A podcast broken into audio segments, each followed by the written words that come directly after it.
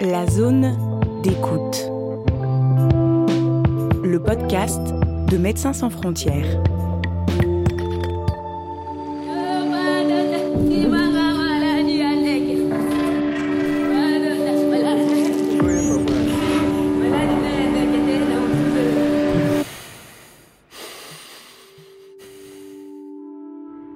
Le cauchemar de tout docteur, c'est de tuer son patient.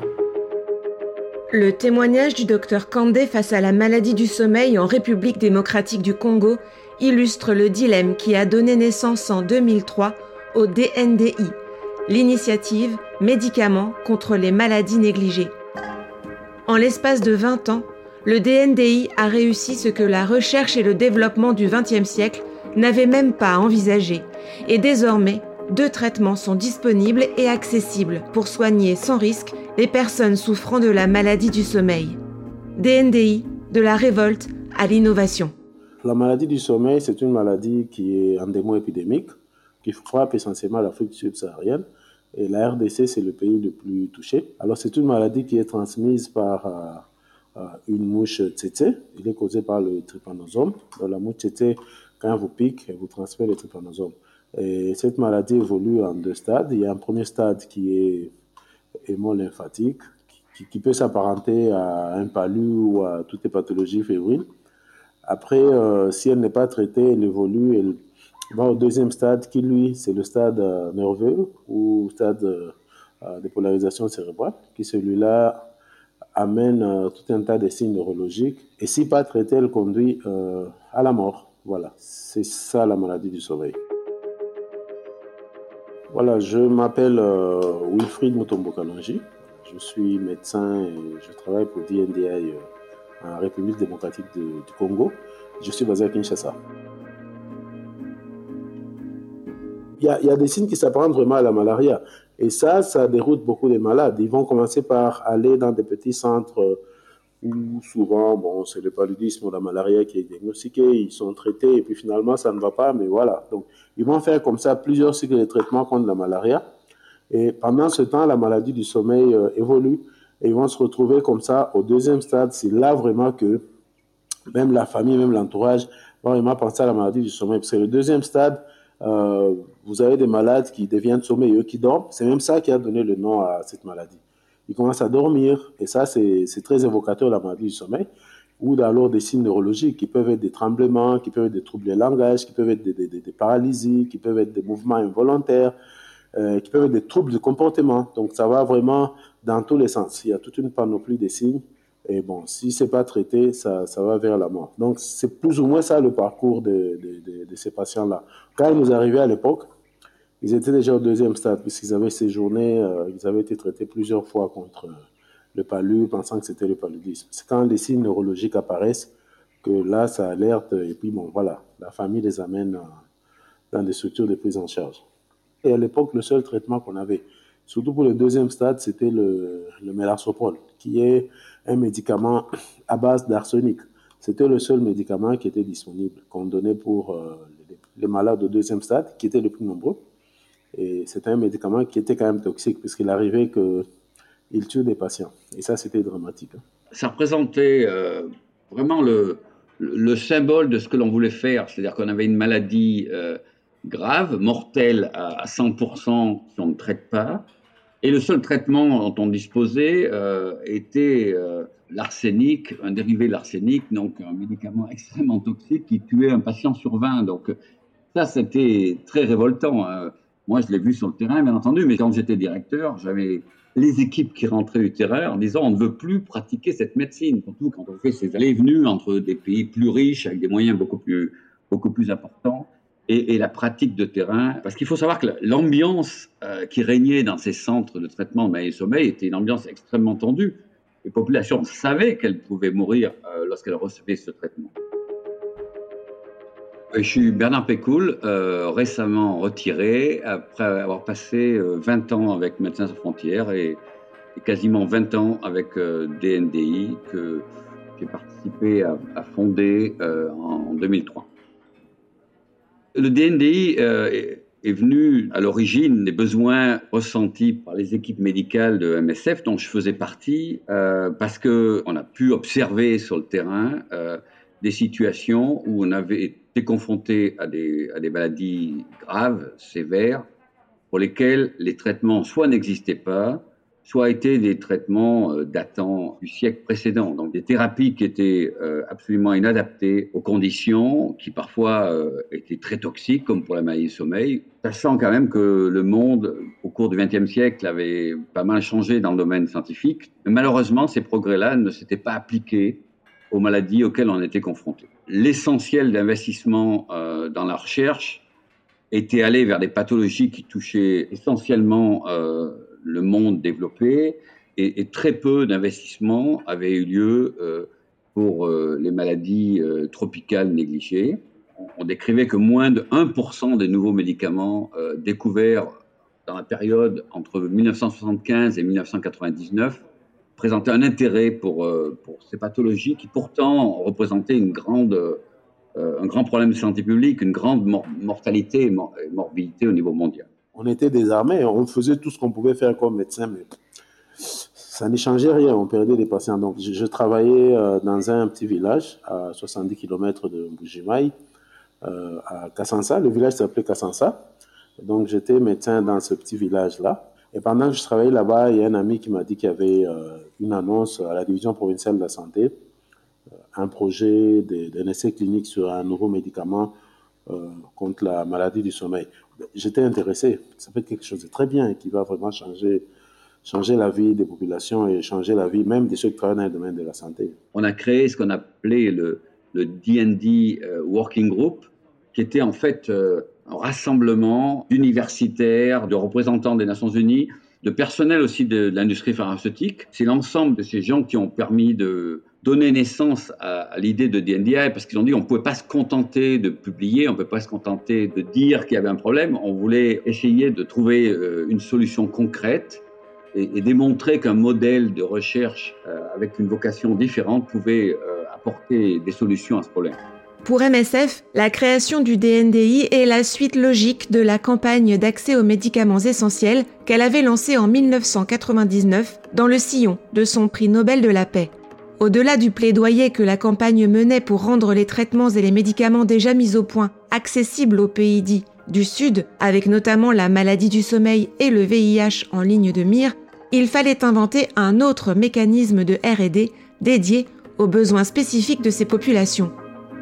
Mais MSF faisait aussi le constat que MSF, organisation humanitaire, n'avait pas euh, toutes les compétences euh, pour euh, répondre à ce type de problème. Donc, il était essentiel de, s'associer avec, avec des partenaires. Et c'est là où sont arrivés les autres fondateurs de DNDI, qui sont les grands instituts de recherche brésiliens, kenyans, indiens, malaisiens, ainsi que l'Institut Pasteur. Et, l'Organisation mondiale de la santé, qui depuis le début a soutenu ce, projet avec, avec tout son réseau. L'autre compétence qu'il fallait réussir à attirer pour mener à bien ce projet, c'était celle de l'industrie pharmaceutique, ce qui a fait débat au sein de MSF. Pour MSF, c'était un peu perturbant. D'ailleurs, ça a été, la décision n'a pas été facile euh, au sein de MSF, mais les conditions euh, qui étaient mises, c'était de ne pas y aller seul, d'une part, donc euh, l'importance d'avoir les autres membres fondateurs, et d'autre part, c'est d'appliquer des principes. C'est que d'emblée, dans nos négociations, on avait pour objectif que les produits devaient être accessible à un prix raisonnable. Donc euh, ça, c'était deux conditions. Et la troisième, c'était que l'on identifie des produits faciles d'utilisation euh, afin de pouvoir les mettre à disposition des populations qui, pour la plupart, vivent dans des, dans des conditions assez précaires. Donc d'assurer que l'innovation qu'on pouvait euh, amener deviendrait accessible aux, populations. la présence d'MSF aux côtés d'NDI ou dans d'NDI est extrêmement importante et la mise en place des essais cliniques en RDC dans les régions les plus touchées par la maladie du sommeil était en la matière un cas d'école. Donc il y avait beaucoup de défis à relever. Donc on est sur des populations qui sont en général pauvres et sur des populations qui ne sont pas instruites et dans des milieux reculés. Donc, sur ces populations-là, il faut arriver à, faire un consentement qu'ils comprennent et être sûr qu'on a eu leur accord et que c'est éthiquement inattaquable. Donc, il fallait vraiment imaginer euh, le consentement éclairé le plus simple, mais le plus complet, le plus total. On a même appuyé cela par des, supports visuels, on a fait des boîtes à images pour expliquer le consentement éclairé et être sûr qu'ils ont compris et qu'ils acceptent librement. Deuxièmement, tu vois, c'est des populations qui sont pauvres, parce que quand on commence un essai clinique dans une structure, dans une structure reculée, tous ceux qui participent à l'essai clinique, ils sont nourris. Alors, cela risquait d'être considéré comme un facteur incitateur, un facteur qui pouvait attirer des malades à participer à l'essai clinique. Alors, ce qu'on a mis en place, c'est que tous les malades étaient nourris. Pendant la période de l'essai clinique, tous les malades, qu'ils soient, qu'ils acceptent ou pas de participer à un essai clinique dans tous nos sites, tous étaient traités euh, de la même façon. Leurs frais d'hospitalisation étaient payés, ils étaient nourris, mais ceux qui étaient dans l'étude, ils, prenaient, voilà, ça c'était pour les patients. Mais après, bon, on a les structures elles-mêmes, puisque nous sommes sur des structures qui sont dans des milieux ruraux, mais pour faire un essai clinique pour lequel on va demander une autorisation émise sur les marchés, pour lesquels on va demander euh, euh, une opinion à l'agence européenne, il fallait quand même le faire au standard.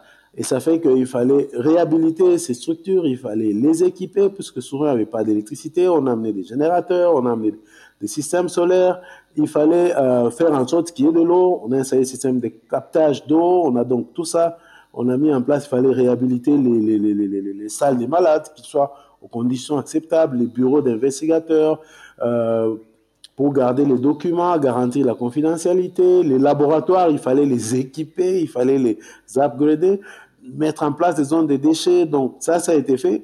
Et même les équipes de sites aussi qui travaillent dans ces sites, qui pour la plupart n'avaient jamais participé à des projets euh, de recherche de cette envergure, parce qu'un essai clinique, c'est quand même euh, très rigoureux. Donc euh, il fallait les former, former les techniciens laboratoires, former les médecins, former les infirmiers, et tout ça, il fallait le faire. Et à côté de cela, l'accessibilité déjà pour, pour, arriver dans ces milieux-là, parce que c'est pas donné. Donc il fallait avoir des, des, des, véhicules, des Jeep 4x4 qui peuvent euh, nous emmener dans ces milieux. En saison des pluies, c'est très dur. Et d'autres étaient sur des axes fluviaux. Donc il fallait trouver des moyens sûrs pour naviguer en, toute, euh, en conditions de toute sécurité. tout ça pour ceux qui vont sur, euh, sur des sites.